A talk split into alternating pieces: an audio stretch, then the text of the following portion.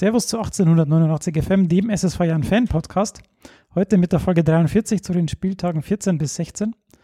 Dabei sind heute Robert und Florian vom Turmfunk. Servus Jungs. Aber die Erde. Servus. Wir warten noch auf den Tobi und hoffen, dass sich der noch einfindet. Den werden wir dann einfach im Laufe der Sendung dazu nehmen. Aber das sollte eigentlich kein Problem sein. Dann fangen wir gleich mal an mit dem ersten Spieltag. Denn da haben wir, also nicht mit dem ersten Spieltag, mit dem ersten Spiel, das wir behandeln wollen, der 14. Spieltag gegen St. Pauli. Nanzig und al waren für Fürnbach und Stolz in der Mannschaft. Das Spiel war ausverkauft, Gott sei Dank. Ähm, es gab leichte Vorteile für uns und die erste Chance durch einen Weitschuss von Geipel in der 25. Minute. In der 39. Minute trifft dann Fährmann zum 0 zu 1. Dabei sieht die Abwehr nicht so gut aus, weil Sörensen da so ein bisschen am Ball vorbeigrätscht. Vielleicht hat er Angst, da irgendwie ein Eigentor zu machen. In der zweiten Halbzeit wurden wir dann immer besser und Hamid oder Hamadi hätte in der 22, 72. Minute schon das 1 zu 1 machen können. Die Szene sah ein bisschen witzig aus. Ähm, das gelang aber dann dem eingewechselten Stolz in der 87. Minute. Nachdem Grüttner vorher schon, also kurz vorher schon den Pfosten getroffen hat, also haben wir wieder ja, Last-Minute-Tor und Punkt geholt. Flo, du hast das kommentiert. Wie hast du das gesehen? Ja, ein total intensives Spiel war es auf jeden Fall. Ähm, St. Pauli ist eine unangenehme Mannschaft, finde ich. Da waren sie letzte Saison besser, äh, schlechter eingestellt, ähm, haben sich sehr auf die Defensive verlegt und nur gekontert. Und ähm, mit unserem ehemaligen Spieler Marvin Knoll natürlich auch einen gefährlichen Mann drin gehabt. Haben mich aber sogar ein bisschen enttäuscht fast. Ich habe mir von ihnen mehr erwartet. Und eigentlich, von der Mannschaft oder von Marvin? Äh, von, von der Mannschaft. Äh, Marvin will ich da nicht herausheben. Fand ja auch kein gutes Spiel von ihm, aber äh, haben, haben eben sehr schlecht eigentlich ausgeschaut gegen uns, gegen Jan. Es liegt wahrscheinlich an beiden so ein bisschen, dass er Jan ganz gut gespielt hat. St. Pauli ein bisschen enttäuscht hat und eigentlich das Ärgerliche war, in der ersten Halbzeit habe ich mich total geärgert, weil die einzige Chance von St. Pauli führte dann zum Tor. Die Situation haben wir ja schon ein bisschen beschrieben. Es ist dann immer schwierig, in, im Zurücklaufen dann so zu verteidigen, wie es der Sörens gemacht hat. Der wollte ja, vielleicht auch ja. wirklich so ein Eigentor vermeiden. Und es schaut, aber, halt, es schaut aber halt total blöd aus. Aber mir, mir, gefällt eigentlich die Entstehung von diesem Gegentor schon auch nicht, weil äh, über äh, unsere linke Seite hatten nicht viel zu viel Platz. Der Möller-Deli, glaube ich, war es, der den Ball reinbringt. Da hat der Alex Nanzig so ein bisschen wieder zu offensiv gespielt, aber das ist halt nicht ihm jetzt um den anzugreifen, das ist halt einfach die Spielweise. Das war jetzt nicht der erste Content, den wir reinlaufen. Also in, insofern unglaublich ärgerlich, aber die zweite Halbzeit hat es nochmal wettgemacht, weil der, der Jan angelaufen ist ohne Ende, hat total Spaß gemacht zuzuschauen. Und ich glaube, Achim Bayerlaut hat auch in der Pressekonferenz gesagt, eigentlich wäre ein Sieg verdient gewesen am Ende. Aber ja, wir haben ja momentan die Unentschieden-Phase so ein bisschen drin gehabt. Ähm, und bei diesen Unentschieden, da sagen ja immer so viele, ähm, wir hätten die letzte Saison verloren. Und jetzt haben wir halt Unentschieden immer gespielt. Also ich bin eigentlich auch ganz zufrieden gewesen am Ende von diesem Spiel. Ja, wenn es äh, eins von diesen Spielen solltest halt vielleicht irgendwann mal ähm, umdrehen, ja, wenn du schon immer so trotzdem den Sieg auf dem Schlappen hast. Aber man kann zumindest der Mannschaft nicht absprechen, dass sie dann nicht auf Sieg spielen, sondern dass sie sich mit dem Unentschieden zufrieden geben, was ich auch schon oft gehört habe jetzt mittlerweile. Äh, Finde ich überhaupt nicht, dass die Mannschaft sich dann immer mit dem Unentschieden zufrieden gibt. Auch Bayer Lorzer nicht, weil er wechselt ja eigentlich immer entweder eins zu eins oder offensiv. Also äh, die Kritik äh, würde ich nicht äh, unterstreichen. Aber ich verstehe auch, ich verstehe diese ganze Abwehraktion von Sörensen tatsächlich nicht, weil selbst wenn er die Grätsche setzt, dann wird es ein Eigentor. Oder glaubst du, dass er den dann äh, so leicht anstoppt, dass ihn Penke dann noch bekommt? Also ich, und ich finde auch komisch, der, äh, der Penke macht so eine, so eine kreisende Armbewegung so ungefähr. Habe ich, sehe ich, dass du den Ball bekommst, äh, Sörensen, aber ich meine, was passiert, wenn der Sörensen da mit der Fußspitze hinkommt? Ja, Weil der hatte ja, der hatte ja Schwung, der Ball, der von Müller-Deli ja, kam. Ja. Ähm, er schließt sich mir überhaupt nicht, ja. Ähm, also ich glaube, das wäre so oder so ein Tor gewesen. Und das ist immer das Problem, wenn du den Spieler zur Grundlinie oder, oder zumindest an die Seite durchgehen lässt, lässt und dann ohne Druck reinflanken lässt, dann passiert immer irgend so ein Mist. Das Tor hat mich halt auch genau an das erinnert, was wir gegen Union gefangen haben. Da kommen nämlich der Spieler auch mit Geschwindigkeit über die Seite. Damals war es der Geipel, der den nicht mehr erwischt hat. Und dann in der Mitte steht halt einfach auch irgendeiner und das, äh, das ist ärgerlich jetzt. So einen fangen wir eigentlich immer irgendwie irgendwie fangen wir uns solche Außenbahntore ständig. Ähm, und müssen halt dann den, den Rückstand aufholen. Das weiß nicht, wie oft es die Saison schon war, den Rückstand aufzuholen. Ja, mich hat das total, mich hat das total überrascht, als der Ball dann drin war, weil ich irgendwie gar nicht damit gerechnet habe, dass dass, dass das Den, hat er, den hätte er auch fast also- immer gemacht. Das war wirklich so ein Ja. Tor auch, weil den hat er mit dem Schienbein, glaube ich, gemacht dann. Ja, du musst aber auch ein guter Stürmer sein, damit du nicht abschaltest, weil eigentlich denkst du dir wahrscheinlich im Kopf schon, oh, den hat der Abwehrspieler und der zieht halt einfach durch. Also das ist auch eine Qualität. Die haben schon auch Klasse, individuelle Klasse, St. Pauli, diesen Fährmann, das war so ein 2-Meter-Schrank, den, den hast du auch schlecht unter Kontrolle gekriegt. Ähm, ja, den kann er eben mal machen, passt schon, aber ich hätte dann lieber gesehen, dass der ja noch zwei macht, äh, unter anderem den von Hamadi. Äh, da kann er aber auch nur unglücklich ausschauen, Ja. weil er halt einfach Schritt, einen Schritt zu weit vorne ist und ja, der Ball kommt so ein bisschen in den Rücken und dann, der ist schon ein Instinktfußballer, der Hamadi, glaube ich, der, der hat schon damit gerechnet, dass der Ball reinkommt und wollte auch noch drankommen, hat er keinen Druck mehr hinter den Ball gekriegt. Der ist halt einfach Schaut, schnell ärg reinge- schaut ärgerlich Ja. aus.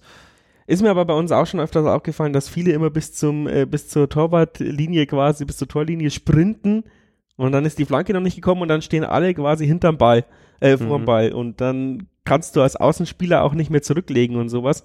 Ähm, das finde ich teilweise sehr kurios bei uns, dass, dass sich dann alle so nach vorne positionieren und keiner so den Rückraum bildet. Und das ist, ist in der Situation von Gadoui eigentlich auch so, dass er einfach durchläuft wie ein Berserker und dann kommt halt der Pass äh, für 0,5 Sekunden zu spät und dann ist er halt schon mit dem Oberkörper also nicht, nicht smart genug, wäre deine These. Ja zumindest nicht abwarten genug, weil als Stürmer, ich habe mal gelernt, drauflaufen kann man immer, aber zurücklaufen wird's halt schwer. Und deswegen musst du so ein bisschen antizipieren, wann kommt der Pass, wann kommt die Flanke und einen Schritt schneller kannst du immer sein, aber, aber, aber den Schritt abbremsen geht halt viel schwieriger als Tempo aufzunehmen.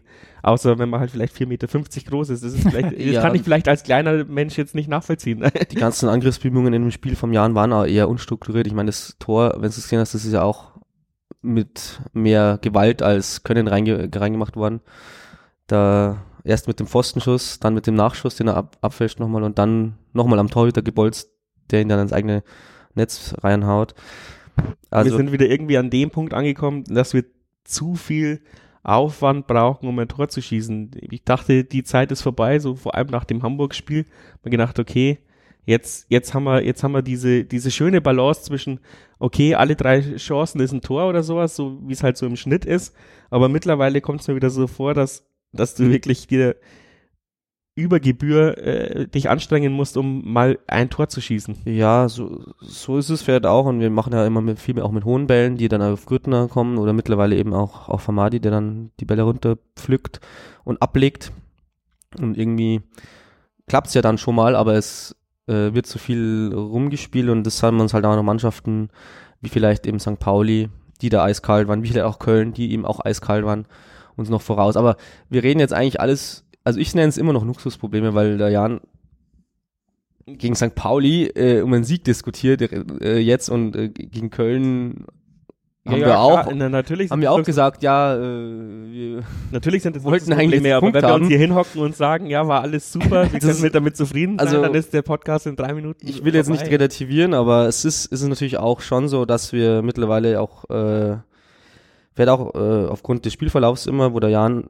finde ich jetzt bei St. Pauli auf jeden Fall überlegen war, insbesondere in der zweiten Halbzeit, wo wir natürlich als Fans Blut lecken, ja, wir wollen den Sieg mittlerweile, das ist ja äh, eigentlich als Underdog, wo der Jan, finde ich, immer noch ist in der zweiten Liga, schon eine Wahnsinnsposition, die wir uns da mittlerweile jetzt rausgespielt haben. Auf jeden Fall und man bekommt immer was für sein Eintrittsgeld. Also es kann mir keiner erzählen, dass er, dass er zum Jahren geht oder auswärts fährt und sagt, oh, heute habe ich aber nichts für mein Geld bekommen. Mhm. Das kann man nicht sagen. Auch wenn es vielleicht nur ein Unentschieden ist, aber wir haben ja noch eine gute Halbserie jetzt. Ja, du hattest ja da auch äh, Chancen, um das Ding zu gewinnen. Umgekehrt auch. Also ähm, Pauli hatte noch eine große Chance. Ähm, eben Gadui tut ihn vorbei, äh, grätscht da vorbei und diese stolze, dieses stolze Tor, wie du schon sagst, ja, erst Pfosten und dann weiß gar nicht Nachschuss und dann geht der Ball nach außen und zieht da rein und haut einfach mit 500 km/h auf den Tor drauf. Und das ist aber genau das, was ich sage. Ja, warum machen wir das nicht öfters? Weil es klappt ja offensichtlich auch mal. Ähm, während wir oftmals versuchen, den Ball reinzutragen, obwohl wir eben nicht die technisch stärkste Mannschaft in der zweiten Liga sind, einfach mal mit der Bauernspitz den, den Torhüter ähm, in Bedrängnis bringen und irgendwer steht dann vielleicht schon mit dem Arsch da und haut ihn rein. Es ist natürlich nicht vielleicht der Anspruch von, von äh, Achim Bayerlorz oder so, ähm, so einen Kreisliga-Fußballstil zu spielen, aber ein oder zweimal im Spiel sollte man es vielleicht schon versuchen. Einfach mal mit Gewalt. Ja, und ähm, Stolz hätte ich auch immer früher eingewechselt. Ähm, der ist für mich momentan eigentlich schon auf gleichem Niveau wie jetzt ein Jan George. Über rechts kommend, mit viel Geschwindigkeit immer, den könnte man auch mal früher bringen, weil der dann echt nochmal so einen Schwung reinbringt, der mit Geschwindigkeit die Gegner über, überlaufen kann und dann eine schlaffe Flanke in die Mitte bringt. Also Dazu Könnte ich man mal noch eine überlegen. These, ja. aber vielleicht bei den anderen Spielen. Wenn wir schon über die anderen Spiele sprechen, schauen wir doch mal das Spiel gegen Aue. Es gab keine Änderungen in der Startelf, also hat unser Coach wohl ja, seine Lieblingself gefunden. Aue ging recht früh in der zehnten Minute durch einen schönen Angriff in Führung, aber schon drei Minuten später kommen wir auch durch einen schönen Angriff über die linke Seite durch Grüttner dann zum Ausgleich. Ähm, wir hatten dann in der Folge auch noch einige gute Chancen. Das spielt wieder dir. Also bestätigt deine These von, wir brauchen zu viele Chancen. Ähm, ja, kurz vor der Pause stand dann der Grüttner leider knapp, knapp im Abseits, als der Ball im Tor war. Und in der zweiten Hälfte entwickelte sich dann ein lebhaftes Spiel, aber wir, es gab keine Tore mehr. Am Flo wäre da noch mehr drin gewesen. Also es gab ja doch zwei Abseitstore, glaube ich, von uns. Vielleicht übersieht er eins. Und dann, Das war gegen Köln. das war gegen Köln. äh, nee, genau, also ein Abseitstor, glaube ich, war es, oder? Und eine Riesenchance von Grütten auch. Grüttner stand allein vom Tor nach dem Und ne, das, Freistoß und hat den drüber gesemmelt. das meintest du wahrscheinlich. Also Ja. das war, glaube ich, Also, ja, ich möchte da, ich möchte meine Hand da auch jetzt nicht ins Feuer legen. Sorry. Äh, aber es wäre natürlich wäre mehr drin gewesen. Das kann man jetzt so wie St. Pauli auch bei Aue sagen. Andererseits wäre natürlich auch eine Niederlage drin gewesen, weil ich fand Aue in der zweiten Halbzeit eigentlich besser als der Jan. Der war in der ersten Halbzeit dominant. Kriegt vor, allem natürlich nach, vor allem nach dem Tor. kriegt dieses obligatorische ja, 1 zu 0 gegen sich. Wiederum schnell gespielt hinten raus. Wir stehen total blank hinten drin. Ähm, der Spieler zieht den Strafraum, wird angegangen von einem und in der Mitte steht der andere Aue also vollkommen frei. Das, das Sehr, sehr das, ich, nachlässig. äh, sorry, dass, dass ich dich unterbreche, aber Ja. das ist genau das, was mich auch aufregt. Manchmal stimmt die Zuordnung halt nicht. Und äh, jetzt haben wir, also die sind jetzt schon eingespielt, Sörensen und Korea. Und Sörensen wird nämlich überlaufen. Ähm, Genau, der wird auf jeden Fall, also über dem Pfeilchen, und dann, Tor, dann braucht äh, er der- rela relativ lange, um seinen Gegenspieler hinterherzuko- hinterherzukommen. Dann wird er mit so einem Bauerntrick, ich leg dem, ich täusche links an und lege ihn rechts rüber, über, über Mand. Aber der Spieler hätte nichts machen können, außer aufs kurze Eck schießen, wo Penke steht. Aber dann verstehe ich nicht, Korea lockt, äh, rückt in die Mitte rein, versucht quasi den Schuss zu blocken, ähm, ist aber viel zu weit weg. Und dann legt er ihn rüber, wo kein Mensch ist. Ich glaube, äh, Nanzig war dann noch irgendwo im, im Hintertreffen, aber es ist nicht Nanzig sein Bier, den abzudecken, sondern es wäre Korea sein Bier gewesen. Und dann wären wir da halt am Bierdeckel aufgespielt, obwohl es total unnötig ist. Wenn, wenn äh, Sörensen stehen bleibt, sich nicht aus, also ganz einfach nur äh, den Raum zumacht und Korea an seinem Gegenspieler äh, bleibt, dann muss er ihn schon rechts äh, ins lange Eck ins Winkel, in Winkel zimmern, damit er irgendwie eine Chance hat. Und äh, das hätte ich ihm nicht zugetraut. Aber ja, keine Ahnung, das muss man halt im Spiel, das muss man halt in der Videoanalyse ansprechen, aber sowas passiert halt relativ häufig. Aber nicht nur bei uns, sondern auch bei anderen Mannschaften, weil unsere Tore ja ähnlich fallen. also wie gesagt, das könnte man eben in Zukunft in der Winterpause auch mal ein bisschen ab, abstellen, dieses überrumpelt, dieses überrumpelt werden, wenn man jetzt wirklich äh, noch Fehler ausmachen will. Ähm, ich bin auch kein Taktikexperte, aber für, da gibt es bestimmt Mittel und Wege, Ja, Außenverteidiger, natürlich. Außenverteidiger ein bisschen zurück. Äh, aber was uns dann sozusagen hinten wir, wir dazu bekommen, fehlt uns vielleicht auch wieder vorne. Und mir wird jetzt, ja, aus, mir wird jetzt auch schon Angst und Bang, wenn der Korea fehlen sollte beim nächsten Spiel. Aber das sprechen wir noch gar nicht an am besten. Äh, Sörensen und Korea sind auch immer mal für, ein, für so ein Verteidigungsverhalten gut. Das war aber auch jetzt die letzten Jahre nie anders. Ob es mit äh, Nachreiner war, mit Knoll war, mit ja, mit allen Spielern, die wir da so hinten drin hatten, hat der Jan immer in der ersten Halbserie auch 25 Gegentore gekriegt. Äh, und das ist also eine kollektive Arbeit, die man dann äh, starten Ja. müsste. Und solange wir es dann wirklich im Gegenzug fast schon wieder ausgleichen, bin ich als Jan-Fan eigentlich noch ganz guter Dinge, weil es war ja dann im Gegenzug fast zwei, drei Minuten später, glaube ich, war dann das Tor von Grüttner, wo wir dann wieder, wieder schön rausspielen über einen Fein, der den Ball im Mittelfeld erobert, dann auf links legt über den Adamian und dann die schöne Flanke bringt, wo dann Aue wiederum schlecht ausschaut, weil ich finde, den Grüttner in der Mitte so zu verteidigen, ist halt auch nicht zweiklassig gewesen.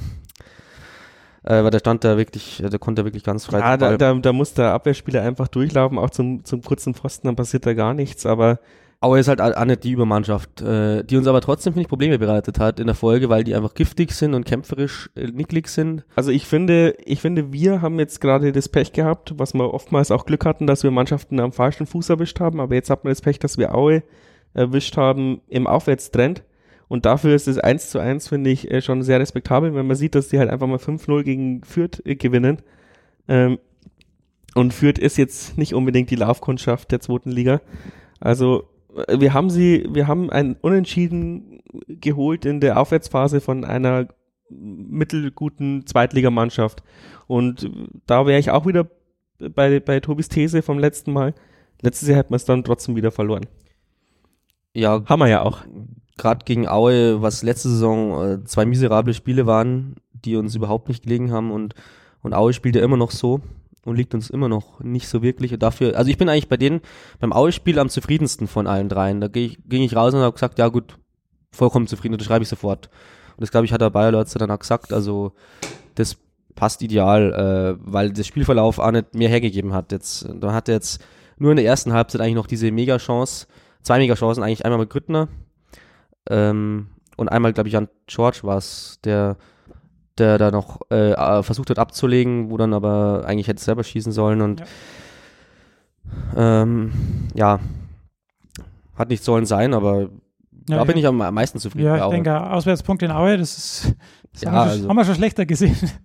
Äh, Ein Punkt im Schacht geholt, würde ich sagen, Glück auf. Ja. Und du hast mal wieder dein Team hinter dir gehalten im halbwegs direkten Duell.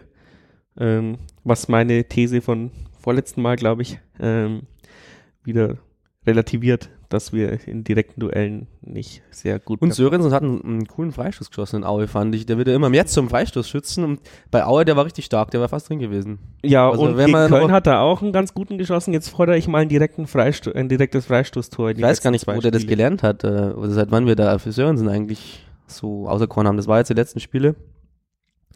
Es ist ja irgendwie jetzt der, ja, der Schnibbler geworden.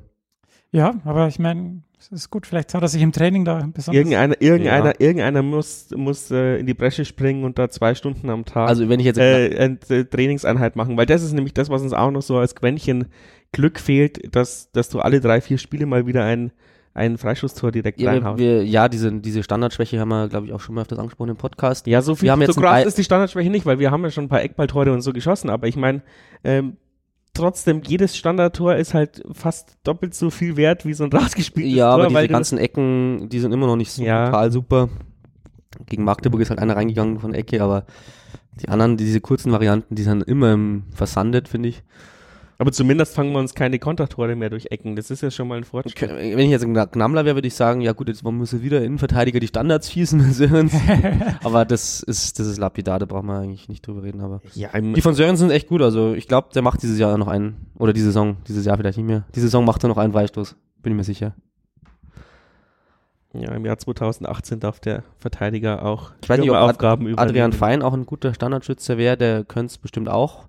Der, der macht ja auch immer beim Vorbereitung vom Spiel, hat, macht er immer so diesen, ja, diese so Schnittbälle, die können auch äh, ganz gut werden. Da kann ich mir gut bei ihm vorstellen, dass er mal einen Freistoß schießt. Also, weiß nicht, ob die kennst, so Flatterbälle halt. Mhm. Ja, die, es ist wahrscheinlich auch so ein bisschen Hierarchie in der Mannschaft. Da- Er ist halt einfach äh, ein 18-jähriger Leihspieler. Da darf man nicht die Freistöße schießen. Ciao, aus ja. Prinzip nicht. Er ist Vielleicht. eigentlich momentan Stammspieler, so könnte er das schon fordern und er ist ja so ein Typ, der das auch völlig für sich fordert. Also, der ist ja im Team, ist der bestimmt akzeptiert, da kann ich mir gar nichts denken. War ja auch nur halbwegs ironisch. wenn, auf deinem Ironie Zettel, kann ich da nicht hier. wenn auf deinem Zettel zum Aue-Spiel nichts mehr steht, Robert, Zum Ausspiel nicht, aber zu fein. Ich weiß nicht, wann wir da zu kommen. Wir können in Köln, äh, gegen Köln noch über Feinen reden. Finde ich auch, es da er das Tor auch aus- vorbereitet hat. aus unserer Hörerschaft werden schon Stimmen laut, wir sollen mehr über Fein reden. Dann kommen wir zum Spiel gegen Köln. Es gab wieder keine Änderungen in der Startelf. Spricht auch für Fein, keine Änderungen, ne? Dreimal. Ja, das, ist, das Auch- fällt jetzt schon auf. wo- äh, gegen, gegen Aue keine Änderung, gegen Köln keine Weil ich Änderung. ja- Aber, aber, aber, aber Bayer Lorzer ist jetzt nicht unbedingt der Typ äh, Trainer, der, wenn es läuft, die, die Mannschaft umbaut. Das Doch, hat er jetzt nur in einmal Leipzig mit, hat es gemacht und da ist es grandios schief gegangen, finde ich. Und er hat's, Aber und er hat's gemacht. er hat Nach dem Magdeburg-Sieg hat er Gadui reingezogen. Jetzt Und er hat aber er hat eben auch, genau, also. aber, aber ich meine, er macht jetzt Kontinuität ultra revol äh, revolutionäres, wenn es gerade läuft. Aber er, er ändert Ja, immer das System, wenn es nicht läuft. Deswegen mal- können wir dann drüber diskutieren, was die Maßnahmen sind. Frag doch mal einen Jonas Niedfeld oder einen André Tay, was er, der kann doch mal ein Lied singen bestimmt. Ja, die, die, die beten wahrscheinlich auf die nächste Niederlage. Nein, Schmarrn. Oder auf eine Also, Verletzung, ja. Ja, es ist bitter für die zwei, ja. Das, Um mal kurz zum Spiel zu kommen. welches Spiel? Wir wollen, Wir haben doch gerade wir wollen, geredet. wir wollen über Personen reden. Das, dürf, das, dürfte, Personen und Köpfe. das dürft ihr gleich tun. Ich will nur kurz das Spiel zusammenfassen. Wie schon gegen Aue ging Köln schnell in Führung. In der 11. Minute Terodde, dann fiel kurz vor der Pause noch das 2 zu 0 nach einem langen Ball, kurz vor das Tor. Das war irgendwie auch so in die kurze Ecke komisches Tor. Nach der Pause gelang uns dann endlich der Anschlusstreffer durch Adamian, aber die Freude war dann nicht von langer Dauer, da Köln eine Minute später schon den alten Abstand wieder herstellen konnte. Und kurz vor Schluss flog dann Korea vom Platz äh, durch eine rote Karte. Da wäre jetzt dann die angesprochene Veränderung dann auf jeden Fall notwendig. Ne? Ja, aber ich will keine Veränderung in der Abwehr, verdammt. Ja, die, die hätte er sich sparen können, ganz ehrlich. Weil, wann war das in der 87. Minute oder irgend sowas? 89, glaube ich, war es. Noch schlimmer, ja. Also bleib halt weg, ganz ehrlich, da kassieren wir halt dann noch das Tor. Aber zwei Spiele, ich gehe mal davon aus, dass der DFB uns nicht gut gesinnt ist. Ich würde ein Spiel geben, maximal, aber ich befürchte zwei. Warum eigentlich zwei? Da müssten wir jetzt einen Tobi da haben. Ja, müsste man Tobi da haben, aber der würde auch sagen, es wird auf eins. Ich bin halt der Pessimist. Der Okay. Pessimist. Ja, aber die Sperre steht noch aus, also das habe ich heute Ja, noch nichts vernommen, was da so. weil es war ja dann doch irgendwie ein Foul, auch wenn ich es Schwachsinn finde. Da würde ich aber widersprechen. aber- Ja, also ich meine, als Schiedsrichter pfeifst du da faul. Es ist einfach so. Und als Spieler weißt du ganz genau, der, ich meine, der, der läuft halt auf den Ball drauf, stolpert so ungefähr sieben Meter und wenn Korea es nicht schafft, den Ball zu verteidigen, während der Stürmer ähm, stolpert, dann setzt er sich den, die Gefahr aus, dass, dass der sich einhakt. Und er hat sich eingehakt. Und, von, und der Schiedsrichter sieht es halt auch nur von hinten. Und das von hinten sieht es aus wie ein Foul. Ich, ich bin Ja, auch ausgeflippt wie, wie glaub- Sau im Ich Turmfunk. glaube, der Schiri, der war halt einfach noch gestresst von den anderen Situationen, weil, also ich finde, da musst du jetzt eigentlich kein Foul pfeifen, weil der Girassi in den Korea reinfällt. Korea fällt auch zuerst und dann fällt der Girassi noch hin. Klar, es schaut auch blöd aus, aber ein Foul war es jetzt meiner Meinung nach nicht. Wenn er ein Foul Aber- pfeift, aber- muss das Rote geben. Das, das, das stimmt schon. wenn er pfeift, gibt's rot. Und er hat gepfiffen und dann gibt er rot, dann ist es konsequent, aber ich finde, da musst du nicht als Foul pfeifen. Ich finde es Stürmerfoul. Nein, da musst du nicht dann- Foul pfeifen. Aber wenn du, wenn du jetzt schon erkennst, als normaler Mensch, ähm, dass der Schiedsrichter offensichtlich in, der, in, der, in dem Spiel noch eine Rechnung mit dem Jan offen hat, dann muss ich das als Spieler auch erkennen und, und mir bewusst sein, wenn ich als allerletzter Mann ihm nur schief anschaue. Ich meine, ich, ich kann, ich kann Korea voll und ganz verstehen, der ist da auf 180 und der will noch gewinnen und der denkt nicht die nächsten zwei Spiele, der denkt jetzt, jetzt hau ich den weg. Aber äh, spieltheoretisch musst du da weggehen, weil Ja. ist, weil äh, Beim Adrenalinspiegel von ungefähr 180 als äh, Spieler oder würde ich Puls. auch nicht weggehen, aber, aber wenn ich dann Äh, schon rot kassiere, dann muss er wenigstens beim. Adrenalinpegel von 180 wirst du ja nicht zum Spieltheoretiker, der so kühl kalkuliert. Ich glaube halt, der hat es einfach so gemacht, wie er es in jedem Spiel machen würde. guter Quarterback macht das. Und äh, Sörensen hat ja zum Beispiel auch vor dem ersten Tor, hat er da einen Tirode faul, versuchen wollte zu faulen. Hätte Ja, auch, wenn stimmt, er nicht drin gewesen wäre, dann äh, ja, der hat ihn ganz schön leck mich am Arsch. Also ich weiß nicht, ob das nicht pfiffen hätte. Aber, also, aber wenn du jetzt schon das 1 zu 0 ansprichst, äh, das Köln-Spiel habe ich ein bisschen mehr analysiert, weil äh, das habe ich ja kommentiert, da kann man sich immer besser dran erinnern. Und das, das 1 zu 0 ist so ein typisches ähm, Tor, das du kassierst, was Philipp Henke angesprochen hat, wo wir hier saßen, wo er gemeint hat, äh, wenn du nur für drei Sekunden nicht 100% gibst, dann, dann nutzen die Gegner das aus. Und das ist so ein perfektes Beispiel, wo, wo alle mal kurz durchgeschnauft haben und schon steht's 1 zu 0. darfst du gegen Köln nicht machen. Und du darfst, genau, du musst immer 100% geben. Und ähm, ich habe es mir angeschaut, genau. Also zum einen, das geht verdammt schnell. Wir hatten irgendeinen Angriff und der Torhüter schießt, also Horn schießt das Ding weit aus und Salah springt nicht mal hoch zum Kopfball äh, in, im Mittelfeld. Denkt er sich wahrscheinlich auch, ja, das ist ja noch so weit weg vom Tor.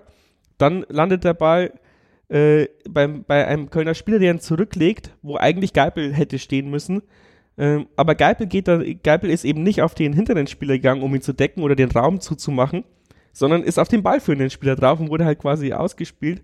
Und dann kommt der lange Pass und der überspielt dann vier Abwehrspieler und der Terodde ist dann quasi der Pass durch. war 1A. Da, da siehst du halt auch die Qualität aber auch von Köln. Nicht jede Mannschaft spielt das so aus wie der erste FC Köln. Nein, nein, aber das ist genau das. Gegen jede, jeden Mann, vielleicht kannst du für die in der Hälfte der halt- Mannschaft mal drei Minuten Pause gönnen, aber gegen Köln, wenn du gewinnen willst, darfst du so nicht im Mittelfeld Ja, verteidigen. das Tor, da fand ich, das ist das Tor, wo ich mich am wenigsten ärgern würde, weil das ist schon, schon stark gespielt von Köln.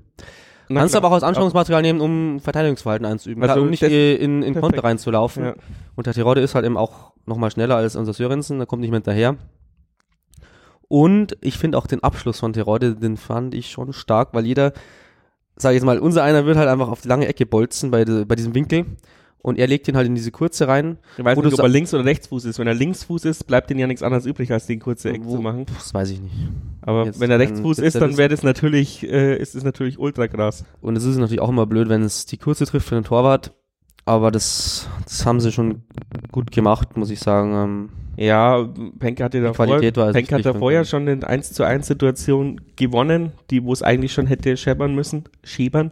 Schäbern. Schäbern. Ähm, und ja, beim zweiten Mal 50-50 halt. ich ja, wollte und, jetzt mal auf ähm, den Punkt eingehen. Die, die Kölner, die waren auch gut eingestellt. Ne? Also die, die waren aggressiv von Anfang an. Ich glaube, zur Halbzeit hatten sie schon vier gelbe Karten. Also da war nichts von Und- unterschätzen. Und ich fand oder den überragenden Spieler von Köln, so in der ersten Halbzeit war dieser Cosiello, da wo wir, glaube ich, nicht mitgerechnet haben, dass der auf der Sechser-Position spielt, weil das eigentlich eher ein offensiverer Typ ist. Äh, weil eigentlich spielt er dieser Höger, glaube ich, bei Köln eher Sechser, war, glaube ich, gesperrt oder verletzt. Und ich glaube, verletzt. den haben wir nicht in den Griff gekriegt und ich glaube in der zweiten Halbzeit erst so ein bisschen umgestellt haben, wo wir irgendwie einen, einen nur abgestellt haben auf den Cosiello. Der ist dann auch verletzt raus, aber in der ersten Halbzeit war der, war der die Schaltstelle. Ich glaube, ich weiß nicht, ob der beim ersten Tor beteiligt war sogar. Ähm, das war so der entscheidende Mann bei denen, finde ich. Ja, ich finde auch, dass man äh, erkennt, ob beim Gegner ein guter Trainer ist, wenn die Leute den Jan ernst nehmen. Also Das hat er im Gegensatz zum HSV-Trainer auch gehabt, finde ich. Ja, genau, Der also- kennt halt die zweite Liga schon der Anfang. und, und auch Nürnberg hat uns letztes Jahr nicht ernst genommen. Alle nehmen uns nicht so richtig ernst, ja. Ingolstadt nimmt uns eigentlich auch nie so richtig ernst, so ach der blöde Jan oder die, die, die Dörfler oder so. Aber ja, der Anfang hat die Mannschaft perfekt eingestellt und hatte teilweise halt auch äh, taktische Mittel gegen uns gefunden. Natürlich ist es brutal einfach, sage ich mal, ähm, taktische Mittel gegen uns zu finden, wenn du solche Spieler wie Terode, Drexler und Co. in der Mannschaft hast, aber die müssen auch mal, die müssen auch Bock drauf haben, ja, und das hat der Anfang geschafft, dass die von Anfang an Auch der Cordoba, der Sturmpartner Ja. Terodde, der hat äh, den Grüttner gespielt bei denen. Der hat ja alles aufgearbeitet. Bei uns hinten haben die Verteidiger ständige Beschäftigung gehabt, also Korea insbesondere. Obwohl, wenn der Schiedsrichter mehr auf unserer Seite gewesen wäre, wäre er halt mit Rot vom Platz geflogen. ich weiß nicht, ob das wirklich eine rote gewesen ist. Ich, ich kenne die. Szene, aber Ribéry ist dafür zwei, äh, äh, zwei oder drei Spiele in der Champions Mhm. League gesperrt worden und war deswegen nicht im Finale in, in Mailand dabei, äh, gegen Milan dabei. Also äh, sollte Ja. man sich, sollte man sich langsam mal eine Linie überlegen, was jetzt passiert, wenn man äh, jemanden der. Schiedsrichter insgesamt, äh, wenn wir zur zweiten Halbzeit kommen, hat natürlich dann schon eine unrühmliche Rolle gespielt. Aber was mich eigentlich auch ärgert, das ist das 2 zu 0 eher. Also das, das fand ich schlecht verteidigt von Ja. Jan. Weil da kommt doch diese hohe Flanke Kurz vor ans Fünfereck. direkt aufs Fünfereck, genau. Und Korea steht ein bisschen weit weg, kommt dann immer hinterher. Alex Nanzig reklamiert nur noch, weil er dann, der ist im Abseits, der hat auch danach noch drei Stunden mit dem Linienrichter geredet, warum, warum das jetzt ein Tor ist. Hat er leider Unrecht gehabt. Aber muss man auch im Fernsehbild sagen, das war kein Abseits, jedenfalls nicht vom Drechsler, der das Tor geschossen hat. Äh, technisch super ab, abgenommen von dem, aber auch wieder ins kurze Eck. Ähm, da würde ich sagen, das ist was unhaltbar aus dieser Distanz einfach abgelegt. Aber mich ärgert halt dieses Verteidigungsverhalten, dass man diesen hohen Ball äh, dann so gewähren lässt. dir zum einen das und zum anderen gar keinen Druck auf den flankenden Spieler, wo komplette Mittelfeld verweist, ähm, alle stehen um den 16er rum. Ähm, wenn du, ja, was soll ich da sagen? Also das ist völlig bescheuert, ja, dass der da so, dass der da sich die, quasi die, den, die Flankenweg aussuchen kann, ohne Druck da die, die Flanke bringen kann. Und dann sagst du es schon richtig, alle dann in der Viererkette, alle, alles falsch gemacht, was geht. Und dann fällt halt das Tor. Was mich aber aufregt, ja, ich meine, diese Situation hatten wir dann im, in der zweiten Halbzeit, als wir drauf angelaufen sind, zuhauf. Und wir kriegen aber diese Bälle nicht hin, ja, weil wir hatten diesen Platz im Mittelfeld teilweise auch, weil die sich zurückgezogen haben zum 16er. Und wir haben 25 Chipbälle reingebracht und kein einziger ging aufs Tor. Also, warum? Es scheint doch so einfach zu sein, wenn man äh, diese Und äh, wenn es dumm läuft, schießt Köln das, das 2 zu 0 und dann das 3 zu 0 eben, weil es gab noch diese Riesenchance, wo der Terodde mal schwach abgeschlossen hat. Das, den habe ich auch schon drin gesehen eigentlich. er hat da quasi den Al-Gadoui gemacht. Und dann ist man, ist man mausetot, wenn es 3-0 hinten liegst. Wobei wir da ja letztes Jahr gezeigt haben, dass wir da vielleicht noch mal Ja, aber nicht gegen Köln. Gegen Ingolstadt und Düsseldorf vielleicht. Aber ich finde, Köln ist schon nochmal ein stärkerer Gegner. Man muss die den beiden. Hut davor ziehen, dass die Mannschaft dann danach so weitergespielt hat. Was halt ärgerlich ist, dass, Und bei, dass, dass ja. wir dann wirklich dann nach dem 2 zu 1 so ein ähm, Dummdeppen-Tor nach dem Anstoß, das war noch nicht mal durchgesagt, wer das Tor geschossen hat Ja. und schon fängst du das 3-1, weil, keine Ahnung, gefühlt wieder jeder pennt. da, da haben wir irgendwie wirklich gepennt, weil sonst kriegst du das Tor nicht. Dann denkst du, ja, jetzt gehst du mal los, so 2-1 gegen Köln, zwar zu eigenem am Publikum. Wir erinnern uns alle an die Spiele, die, die es schon gab gegen Ingolstadt oder Düsseldorf und dann passiert halt genau der Schmarrn, der uns eigentlich das Genick gebrochen hat am Ende. Ja, das darf nicht passieren. Also ich glaube, da hätte man doch gewonnen. Oder, oder zumindest. Also ich würde sagen, Ja. unentschieden hätten wir gespielt, wenn, wenn, wenn wir da nicht das Gegentor gekriegt hätten. Da wäre auf jeden Fall das ein Tor noch für uns gefallen. Ist ja auch dann gefallen. es sind sogar zwei gefallen, Ja. wo ich bei einem Tor sagen muss, äh, ist okay, das Hand kannst du pfeifen. Äh, beim äh, Absetztor, das das vermeintliche Komm, der war, hat so viel nicht gesehen in dem Spiel. Dann Äh, hätte er da dieses würd- Hand auch nicht sehen da würde ich sagen, also wenn es Abseits war, dann war es nicht vom menschlichen Auge zu erkennen. Äh, weil er hat ja den Korea in Abseits gesehen. Ja. Das finde ich war eigentlich gleiche Höhe. Ja. Also es lag nicht an dem Also den, Spieler, der den hat er uns geklaut, also 2 zu 3 vielleicht noch. Ähm, Genau, das Abseits sieht er.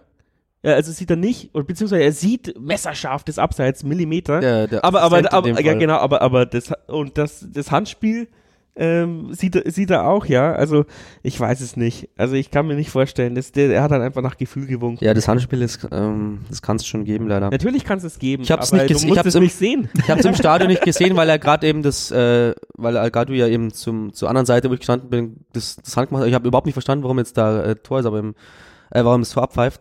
Aber ich habe es dann in den Trotzdem wird in 50% der Fälle so ein Handspiel im Mittelfeld nicht gegeben und äh, äh, weil eben ich meine, er hat die er hat die Körperfläche nicht großartig ver, äh, ähm, vergrößert. Ja, schon, Ja, er wenn er nicht Hand macht, spielt er springt ihm schießt der sich Ball. selber an. Natürlich, wenn er nicht Hand macht, äh, äh, spielt er, äh, äh, kommt er gar nicht dahin. Aber dann, wenn er nicht Hand macht, geht der Ball vielleicht auch rein, weil er dann eben weg, äh, weil weil er dann durchrutscht. Da, bei, unter der Prämisse musst du lauter ähm, ähm, ar- armlose Spieler aufstellen, ja. Da, also, oder halt irgendwie mal so Trikots entwickeln, wo die, wo die Hände dann in den Hosen eingenäht sind.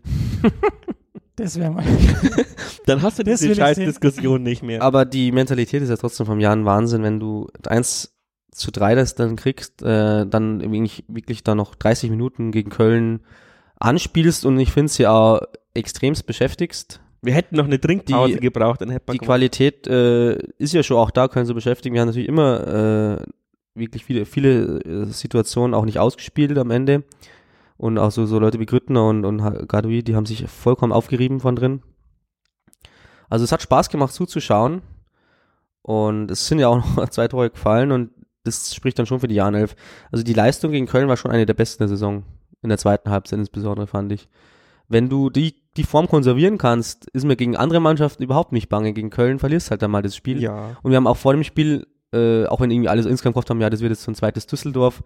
Vor dem Spiel haben wir doch eigentlich alle, auch in der mittelbayerischen Stanze, irgendwie als ist Bonusspiel oder so. Aber vielleicht darfst du genau äh, so nicht reingehen. So wie du vor Hamburg sozusagen gesagt hast, ja, jetzt kriegen wir ja auf Mützen und dann am Ende gegen Hamburg habe ich mir schon ausgerechnet.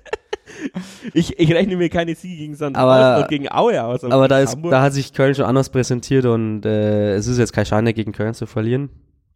Auch mit vorne nicht mit der Leistung, äh, die hatten echt dann Schiss, dass also, die hatten auch Schiss, also dass die zwei Tore dann eventuell auch zählen und äh, ja, der auf jeden Fall musste sich Die waren schon Horn eine froh. neue Unterhose kaufen, glaube ich. Ja, das soll sie nicht so haben. Ich meine, der kommt aus der Bundesliga, will irgendwann Nationalspieler sein und dann braucht er das alles nicht, was er da äh, ja, im Spiel gegen seinen Trauzeugen da abgezogen hat, seine gelbe Karte und so. Wie, wie seht ihr denn jetzt die Präsenz vom, vom Hamadi in der, im Sturm neben dem Grüttner? Also Was ich da- finde, das ist zumindest zum Diskutieren, weil ähm, wir haben ja nach Magdeburg, Magdeburg hat ja perfekt gespielt, dann haben wir ja folgerichtig rein moderiert hier in 1889 FM. Das, Aber Meinung, das Meinungsmedium. Das Meinungsmedium, ja. Also der Bayer Lorze konnte diesem medialen Druck nicht mehr statt, standhalten und hat dann Der ist die Erste, der sich das anhört immer, ja. Gadoui aufgestellt. Und Ja, finde ich, finde ich völlig legitim, ja. Aber meine These ist, dass Adamian und Kadui zusammen nicht funktionieren.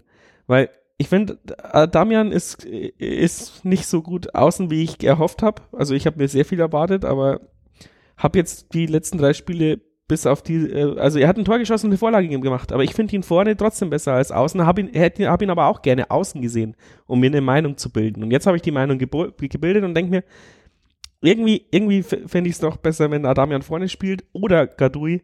Ähm, aber, aber dafür halt, aber halt, ja genau, also dass mhm. die zwei sich quasi die Position tauschen, weil ich es viel besser finde, wenn George links spielt und Stolze rechts. Äh, nur aus dem Grund, nicht weil ich die beiden spielerisch schlecht finde, sondern weil ich das Spielsystem mit äh, George links und Stolze rechts viel offensiver und besser finde als ähm, als eben das jetzige System, weil mir da zu viel über die Mitte geht und über die Mitte musst du technisch viel besser sein, als wir sind und über die Außen kannst du halt auch mal mit Gewalt reingehen. Ähm, ja, mit Geschwindigkeit. Ne? Und mit Geschwindigkeit, was der Stolze eben ganz gut kann. Ähm, und, und du kannst dich nicht so gut auf uns einstellen. Ich finde, in der Mitte kann man sich viel besser auf uns einstellen, als wenn wir über die Außen agieren. Und vor allem jetzt, wo ähm, äh, Alex Nanzig zwar ein super, äh, super offensiver Spieler ist, bis er die Flanke bringt, ähm, der, der braucht jemanden, den er hinterlaufen kann. Und das funktioniert irgendwie nicht so also Adamian, in dem Adamian-System. Adamian ist auf jeden Fall ein, ein Außen, wenn er Außen spielt, der halt eigentlich ein dritter Stürmer ist. Das äh, ist schon auch so. Und letzte Saison hat er mir auch sehr gut gefallen über Außen. Und diese Saison merkst, äh, dass er eigentlich noch besser drauf ist. Der ist ja irgendwie drittbester Scorer der Liga jetzt momentan mit seinen Vorlagen und Toren. Und der zieht natürlich auch im Offensiv rein. Also hast du eigentlich eine Dreier-Sturmspitze. Ja, und wenn du Nanzig spielen lässt, brauchst du halt jemanden, wie, wie gesagt, den, den er hinterlaufen kann. Der Nanzig ist halt ein perfekter Hinterläufer, und aber dann ist da halt der Adamian schon wieder in die Mitte gezogen und dann hilft dir der Danzig außen dann auch nichts mehr. Also ich finde, ich bin eigentlich schon ein Fan von dieser Aufstellung momentan. Al-Gadoui gefällt mir auch gut. Wer halt super harmoniert, ist immer noch Grüttner und Adamian. Das siehst du allein äh, an dem Tor in Aue, wie die, wie die zusammenspielen, die kennen sich. Ob dann halt jetzt noch ein anderer Sturmpartner drin ist, der vielleicht mit Al-Gadoui also auch ein anderes Spielsystem hat. Was mir an Al-Gadoui gefällt, ist, der ist auch technisch am Boden stark. Der kann auch mal einen Ball von außen reinbringen nochmal. Hat er bis jetzt immer sehr, sehr gut gemacht und ich sehe momentan keinen im Kader, der ihn das streitig machen kann. Also die. Ich mag jeden Spielertyp davon. Den einzigen, den es halt noch eben, den es noch beträfe, wäre eben Stolze, wo man sagen könnte, vielleicht ist es eher einer für, für George fast. Weil der George auch natürlich auch immer so ein bisschen zwischen ähm, schlechten Ball spielt oder halt äh, eine schöne Auktion hat. Ähm, ich bin also eher pro Al-Gadwi. Ich bin auch pro Al aber ich finde halt, ähm, vielleicht. Aber nur wenn wir 13 aufstellen können. ja, genau. Also, ja, ich finde halt, wir sind da taktisch limitierter, wenn die, wenn die beiden spielen. Ja, dann sind es ausrechenbarer halt vor allem die langen Bälle nach vorne, ne, wenn die beiden nach vorne stehen wahrscheinlich. Ja. Und ich meine, man kann ja, man kann ja auch immer mal wieder die Leute halt durchwechseln oder auch zu 60. bringen oder solche Geschichten. Ähm, ich bin noch nicht im Training. Äh, Achim Beiler sieht bestimmt auch noch, was die unter der Woche so machen alle und stellt bestimmt nicht die schlechteste Mannschaft. Nee, auf keinen Fall, aber, auch. aber wir wissen ja auch, dass er halt ähm, vielleicht wäre es jetzt äh, bei gewissen Gegnern auch mal interessant, wieder andere Kombinationen zu sehen, ja. Aber jetzt zum Beispiel gegen, gegen St. Pauli oder gegen Aue fand ich Algadui super. Auch mit dem Hintergrund, dass er sich auch verdient hat durch seine Bochum und Sag ja nicht, vielleicht, vielleicht soll ja Gardui drin bleiben, aber wir sollten also vielleicht mal versuchen mit so auch ganz George links und Stolze rechts und Gardui und Adamian äh, und Gardui und Grüttner vorne drin. Ist halt Adamian mal kurz das Bauernopfer, aber der, und, man kann ihn ja einwechseln wieder. Und Adamian und George tauschen aber auch ganz gerne mal die Flügel, wenn es äh, nicht so läuft. Also das ist, das ist schon variabel. Äh, es sind wirklich ganz kleine Nuancen, die da so entscheiden. Also vielleicht äh, kämpft sich auch mal wieder ein Jonas Niedfeld dran, der letzte Saison ziemlich oft vorn drin gespielt hat was ich begrüßen würde, weil ich den auch ja. für eine gute Alternative halt. Ähm, aber wie gesagt, das sind dann das ist ja auch ein Luxusproblem, ja, weil der Woche, ja. dass du Niedfeld draußen hocken lassen kannst über die ja, halbe also Saison. draußen sogar, ja. ja. Also nicht mal auf der Bank. Also und Sebastian Freis ist übrigens auch noch äh, auf der Bank gesessen gegen, gegen Köln wieder. Also ich möchte den auch nicht zu ja, da, da, da ist die zu klein machen. Da ist im Medienteam sehr viel Aufregung gewesen, als dieses, äh, als es, äh, als dann öffentlich war, dass ähm, Freis im Kader steht, weil dann ging jeder davon aus, wenn Freis im Kader steht, dann natürlich in der Startelf. dann, dann war die Enttäuschung so ein bisschen, äh, bisschen groß als, als die Aufstellung. Und das war dann nur auf der Bank. Wir haben uns, wir haben uns äh, kurzzeitig einen taktischen Kniff erwartet. Also gegen, gegen Kiel war ja zum Beispiel Freis im Kader, weil er eben, oder in der Startelf, weil er eben gepasst hat auf dieses Spielweise, äh, Spielweise der Kieler.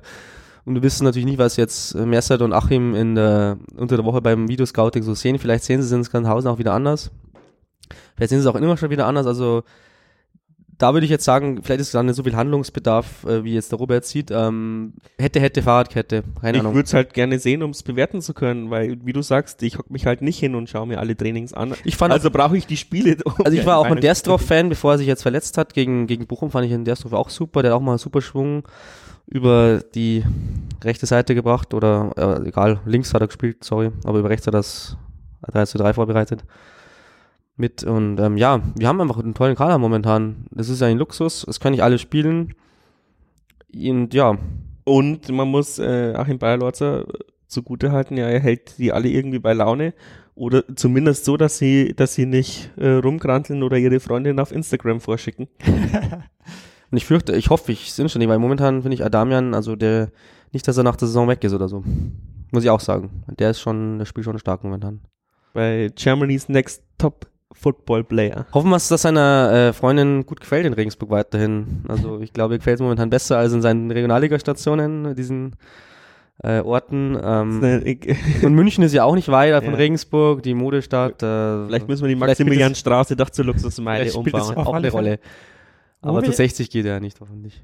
Wo wir Für schon Bayern über, reicht's nicht. wo wir schon über Köpfe geredet haben und reden, darfst du jetzt mal deinen Take über den Adrian Fein Ja, ich habe es mir angeschaut, eben, also ist mir gar nicht so aufgefallen, bis ich irgendwo drüber gestolpert bin in den Kommentar und habe es danach geschaut. In Magdeburg in der 66. Minute ausgewechselt, in Pauli in der 60. Minute, in Aue in der 75. Minute und in Köln in der 64. Minute ausgewechselt. Ähm, immer für Leis. Liegt es darum, daran, weil wir Leis einfach auch im Spiel haben wollen und ihm, ihm nicht sagen wollen, ey, du bist abgeschrieben bei uns? Oder liegt es daran, dass Fein noch nicht für 90 Minuten äh, Kraft hat? Weil eigentlich ist er schon ein entscheidendes Element im Spiel und äh, bereitet ja auch regelmäßig Tore vor und ist die offensivere Variante. Und ich frage mich eher, warum wird Leis nicht gegen Geipel getauscht? Weil die ja eigentlich, wenn man 1 zu 1 tauscht, würde ich eher Leis gegen Geipel tauschen. Oder es liegt daran, dass Andi Geipel die Saison seines Lebens spielt, finde ich bisher. Das, das stimmt nicht, weil äh, Andi Geipel spielt jede Saison die Saison seines Lebens. der wirklich stark spielt momentan. Ich, ich glaube, es ist so eine Mischung aus allem. Also Geipel ist ja eher der defensivere und Fein der kreativere, offensivere. Und wenn, dann ist es, immer ist eher, sind die, also Geipel und, und Leis, sind die auch die robusteren? Also, dass sie einfach dann hinten raus noch, weiß ich gar nicht, ich glaube, finde, der Leis ist der gar nicht so ein robusterer Ich finde, der ne? Leis ist ein seriöser Spieler. äh, also der Leis kann halt alles. Nicht super überragend, aber halt sehr, sehr, sehr gut für seine Art und Weise. Und ich glaube, dass er halt, wenn wir jetzt keinen Adrian Fein hätten, der ausgeliehen worden wäre, weil wir jetzt irgendwie keine Deals mit Bayern geschlossen haben, würde halt der Leis immer durchspielen und der Geipel beide, wie letzte Saison. Das sind halt einfach drei Spieler, wo du nur zwei spielen lassen kannst. Und ich finde, Fein hat da momentan so das, der spielt ja auch sehr kraftvoll, dass er vielleicht wirklich von Bayer Lorzer noch nicht äh, über 90 Minuten gesehen wird, weil er eben aus einer Regionalligamannschaft kommt, wo eben fährt auch nach der Winterpause, sehen wir dann noch länger. Also und aber er weiß ja auch, Bayer Lorzer, dass er mit Leis einen hat, der äh, den 1 zu 1 auch ersetzen kann. Wobei ich immer ein bisschen finde, Leis braucht doch so ein bisschen äh, Anlaufzeit, bis er dann drin ist und Fein hat Qualitäten, die, glaube ich, keiner in der Mannschaft so hat, weil der, wenn er den Ball hat im, in, der, in der äh, gegnerischen Hälfte, zieht er an, äh, überspielt vielleicht ein oder zwei Gegenspieler und spielt dann einen super Pass. Ob es jetzt in Aue ist, dann äh, auf Außen oder jetzt gegen Köln hat er den ja am Strafraum schön äh, aufs Strafraum reingezogen auch noch und dann an, an Damian gesehen. Also der hat schon Ballverteilerqualitäten, die uns vielleicht gefehlt haben bisher auf dieser Position. Also da ist er einen Ticken besser als Leis und Geipel. Es, also ich kann, ich glaube nicht, dass es irgendeine taktische Entscheidung ist, sondern einfach eine, eine personelle Entscheidung, dass er alle drei bei Laune halten möchte, ähm, weil ich aber dann meine, würde er doch auch mal den Leis wieder von Anfang an bringen, oder? ja Ich vielleicht, glaube, Leis ist einfach der dritte gerade in den, Ja. der, in den Trio. aber er möchte halt nicht sagen, du bist abgeschrieben. Aber er ist jetzt nicht der, der äh, eher, also er ist ja auch eher auf, auf der zweiten als auf der vierten Position sozusagen. Ähm, ja, und Leise ist, glaube ich, ein bisschen formschwächer momentan als äh, Fein. Ja, obwohl er natürlich gegen Fürth, glaube ich, ähm, dann das, das, das, dritte Tor aufgelegt hat, wenn mich nicht alles täuscht. gegen Fürth haben wir nur 1-1 gespielt. Also, Also, äh, das- da war der, der Verein auch relativ stark gegen Fürth. Ja, also, also äh, Äh. ja, ich, da hätte ich, hätte ich mehr nachforschen müssen. Auf jeden Fall hat der Leis dann irgendwann, irgendwann mal auf jeden Fall noch den entscheidenden Pass gebracht. War, glaube ich, gegen Fürth dann zum 1 zu 1 dann. Ist Muss ja man egal. nachschauen. Aber auf jeden Fall, ja, er, er wird halt ergebnisunabhängig ein- und ausgewechselt. Deswegen glaube ich nicht, dass der Leis jetzt eingewechselt wird, um das Ergebnis zu halten oder um nochmal offensive Akzente zu setzen, sondern einfach nur, ähm, weil sich Bayer Lotzer denkt, ich muss dreimal wechseln ein. und der Fall, also ich, ich, ich kann ich würde, ich würde, ich, vielleicht sollte ich ihn, vielleicht sollte ich doch mal wieder auf Pressekonferenz gehen und das erste Mal eine vernünftige Frage stellen. Tu es Äh, doch mal, dann könnte man das auch hier ja. spielen. In deiner Rolle als Podcaster und, Und Turmfunker und als, mit welcher Autorität, als Jagdgrandler. ja, welchen man, Auftrag hast du? Weiß ich nicht.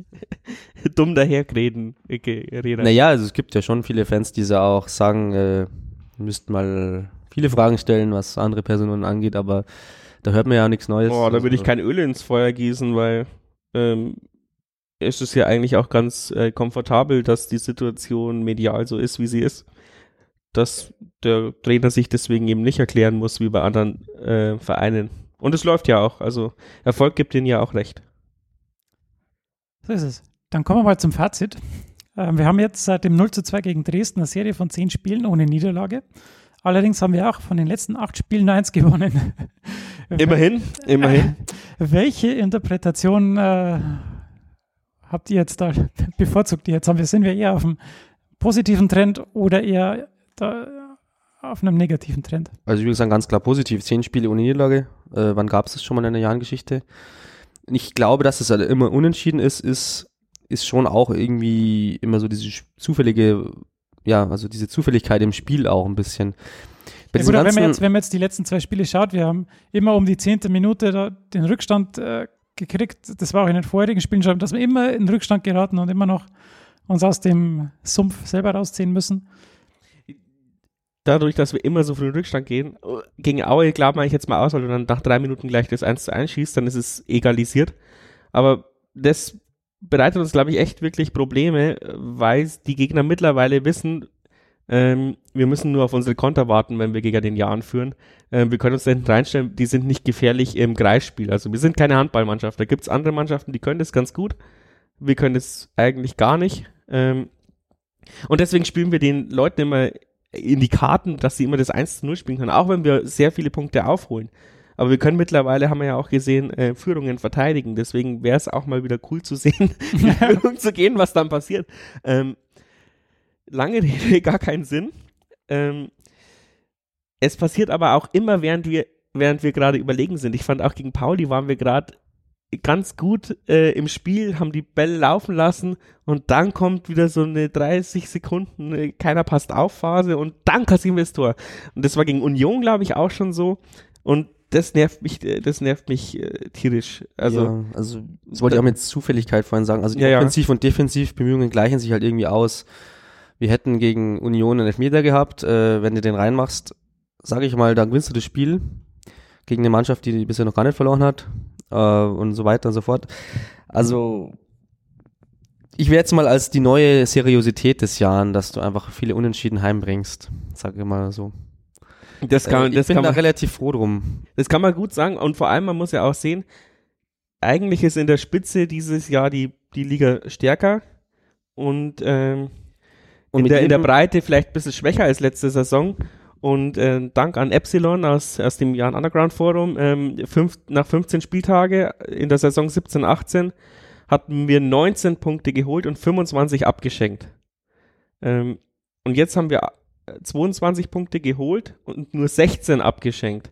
Also wir haben äh, drei Punkte mehr geholt und neun Punkte weniger abgeschenkt. Das macht natürlich die Liga auch ein bisschen breiter und nicht mehr so eng wie letztes Jahr. Letztes Jahr waren ja irgendwie zwölf Mannschaften vom Abstieg bedroht.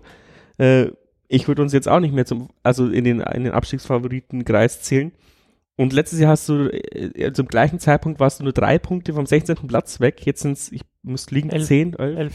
elf Ja, Punkte. das ist eben das, Und, das wo du und das machen diese Unentschieden musst. auch aus. Also ich meine, wir haben auch Unentschieden gegen äh, hintere Mannschaften, die uns dann eben nicht überholt haben, gespielt.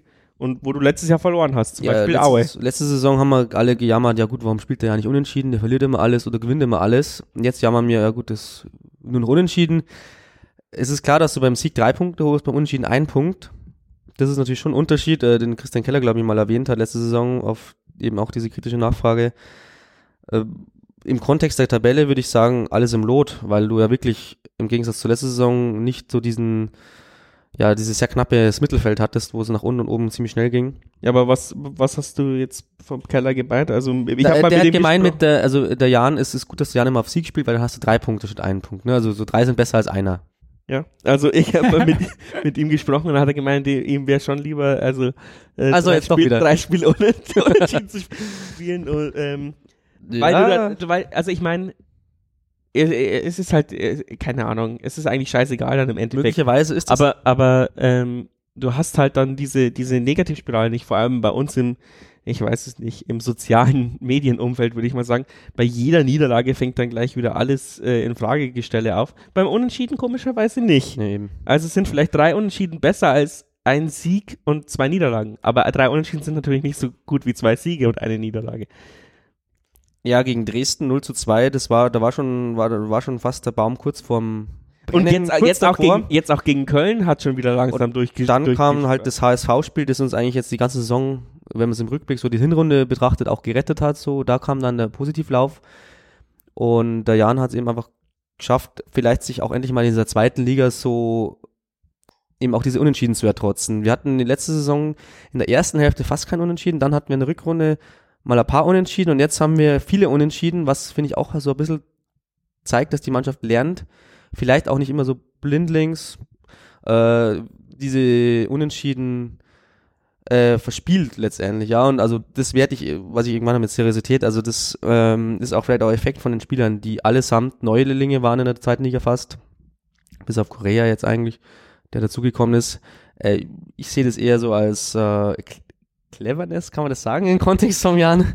Wenn, wenn, wir, wenn wir in Führung gehen würden und dann irgendwie, Dann immer nur dann- unentschieden dann- spielen würden, ja. dann wäre es vielleicht Cleverness, weil wir uns nicht noch übertöpeln lassen am Ende und Ja, das ja, ja. Unentschieden halten. Aber wenn wir immer aufholen, ist es ja eher. Aber dann ist ja eher respektabel, Schritt- dass wir ja, nicht gegen, dass Schritt- wir nicht gegen Pauli verlieren. wenn- Schritt für Schritt, also wir, also die, die Evolution ist ja folgendermaßen.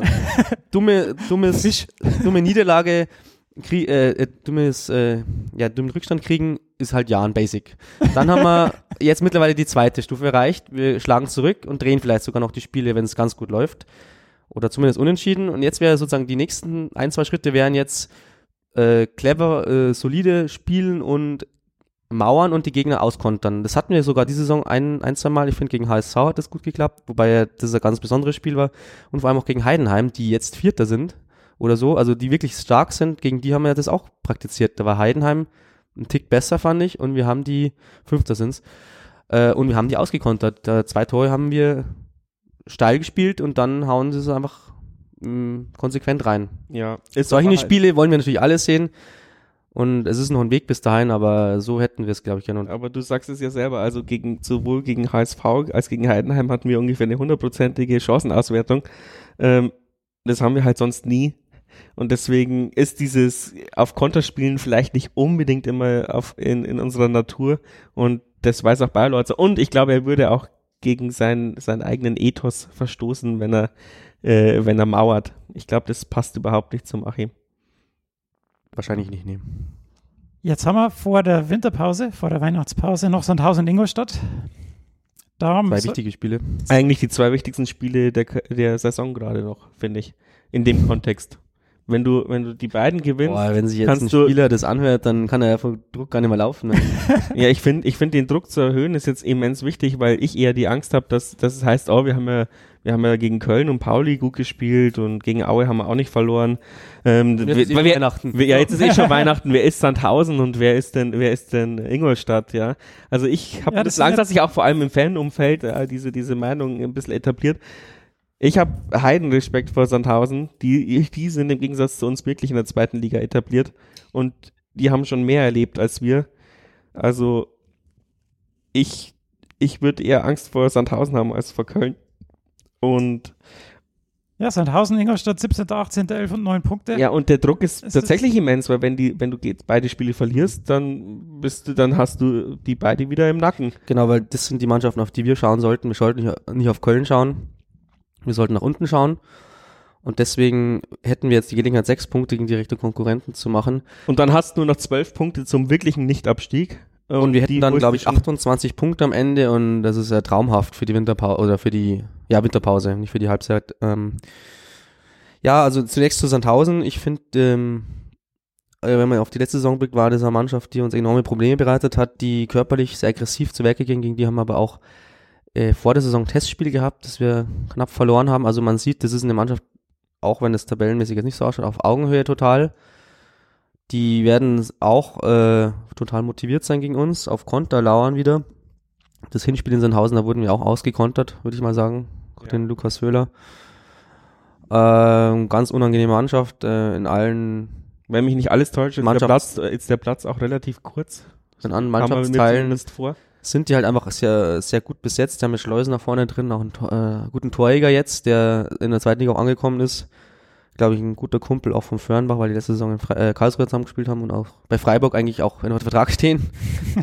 Aber der spielt ja nicht, der Fürnbach. Äh, also, wie gesagt, äh, bin ich bei, ganz bei Robert. Ein wichtigeres Spiel als Köln. Das Bonusspiel haben wir jetzt gehabt.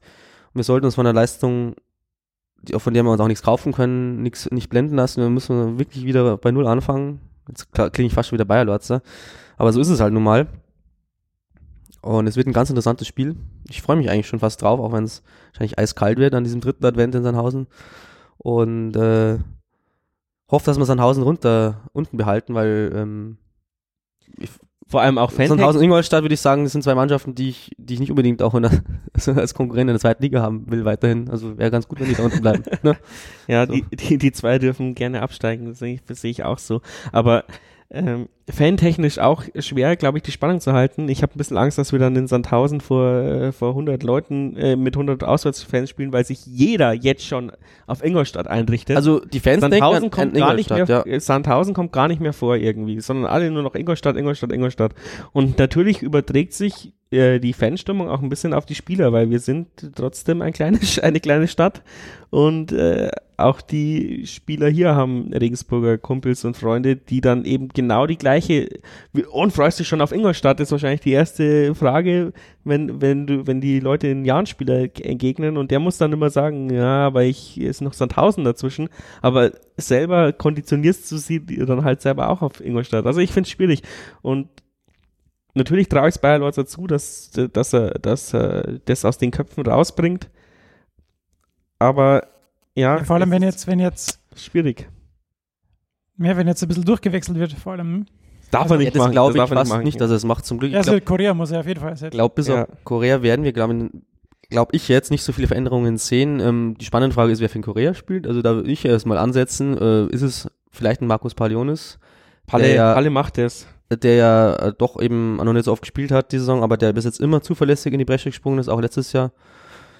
Oder ist es werden Dominik Volkmar, der äh, dann eigentlich seine Premiere Ist er- feiern Ist würde? er nicht verletzt? Der war Volkmann nicht, glaub mal, ich. Ja. War da kurz. Derstroff ist verletzt, länger, Volkmar war kurz verletzt, aber Volkmar hat halt auch immer so kleine. Wehwehchen, so wie ich das äh, lese, aber ich glaube, er ist fit. Also, Oder sehen wir einen Sven Kopp? Boah, das wäre auch mal geil wieder. Ja. War also es, äh, das ist jetzt nur Spekulation und ich will da nicht zu sehr blöd Aber, aber wenn man, wenn man zumindest auf die Aber- Aufstellungen schaut, dann schaut es nach Palionis aus, weil Palionis saß die letzten zwei Spiele auf genau, der das Bank. saß auf der Bank, ich denke auch. Das also wird, wahrscheinlich wird das- Palionis reinkommen und Volkmar wird vermutlich halt auf die Bank rücken. Palionis wäre auch wichtig, weil der, der ist ein Mentalitätsspieler, der glaube ich unterschätzt Sandhausen mal nicht.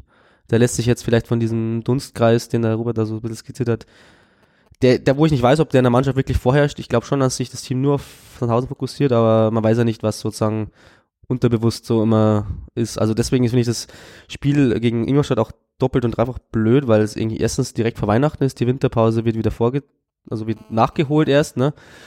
Und äh, wir haben zwei Auswärtsspiele, also eigentlich passt alles gar nicht. Ingolstadt könnte auch nächstes Jahr stattfinden. Aber ich denke, ich sehe jetzt mal das Positive, dass das Team auf Sandhausen fokussiert ist, die Wichtigkeit auch schon einschätzt. Und äh, auch wenn ich mir das, wenn ich die Form konservieren, die sie gerade haben, ist Sandhausen auch ein schlagbarer Gegner. Die haben sich noch nicht so gefunden, die haben einen Trainerwechsel hinter sich. Aber aller, allerdings äh, beide Mannschaften jetzt wieder mit einem Unentschieden, also sie sind zumindest nicht mehr ganz in der Niederlagenserie drin. Äh, sie haben so einen leichten Ausschlag nach oben. Mal schauen, wie Ingolstadt nächste Woche spielt, aber auch Sandhausen ist so ein leichter Ergebnisausschlag nach oben. Ähm, und da treffen sie genau gegen uns wieder. Also mir wäre es lieber. Also du fürchtest, dass der Jan, wie oft auch mal passiert, Auf Aufbaugegner ist für so ja, also man muss sich das Berufspessimist bin, ich das natürlich. Also gegen Magdeburg war es ja auch so. Da war ja auch der Gegner mit dem Rücken zur Wand und hat gegen uns und hätte eigentlich auch gewinnen müssen oder können. Und, und, ich hoffe mal, dass es so ähnlich läuft wie gegen äh, wie gegen diese. Aber die waren da nicht, die waren da nicht aufsteigend, sondern für die war das wirklich ein Endspiel gegen uns und die sind an dem Druck zerbrochen. Sandhausen ja, und und Ingolstadt. Für Ingolstadt ist jetzt auch langsam die Zeit der Endspiele schon angebrochen, ne? Ja, vor allem gegen uns. Für Ingolstadt ist halt wirklich blöd, dass das, also das ist jetzt, was du sagst, dass, ähm, dass noch ein Spiel der Rückrunde gespielt wird, ist für Mannschaften, die unten drin stehen, wirklich bescheiden, weil die hätten halt dann noch die Chance nachzujustieren in der, in der Winterpause mhm. ähm, und haben dann ein Spiel weniger. Und wie, wie weh das tut, ähm, haben wir ja in unserer Drittliga-Abstiegssaison gemerkt. Da hast du zwar, da hast du dann damals Knoll, Nanzig und so gekauft ähm, hast dann zwei Spiele gewonnen und dachtest ja, jetzt drehst du es wieder. Aber dir fehl, haben dann am Ende dann vielleicht doch die zwei, drei Spiele, die du in der dritten Liga schon vorgezogen hast, ähm, gefehlt. Ähm, ja, ich würde mich sehr freuen, wenn wir aber Ingolstadt in dieses Problem schießen. Ähm, vor allem alle Auswärtstickets verkauft. Ähm, Im Block G, neutraler Block, der neben den Auswärtsblock auch Stehplatz ist, kann man, glaube ich, noch Karten kaufen.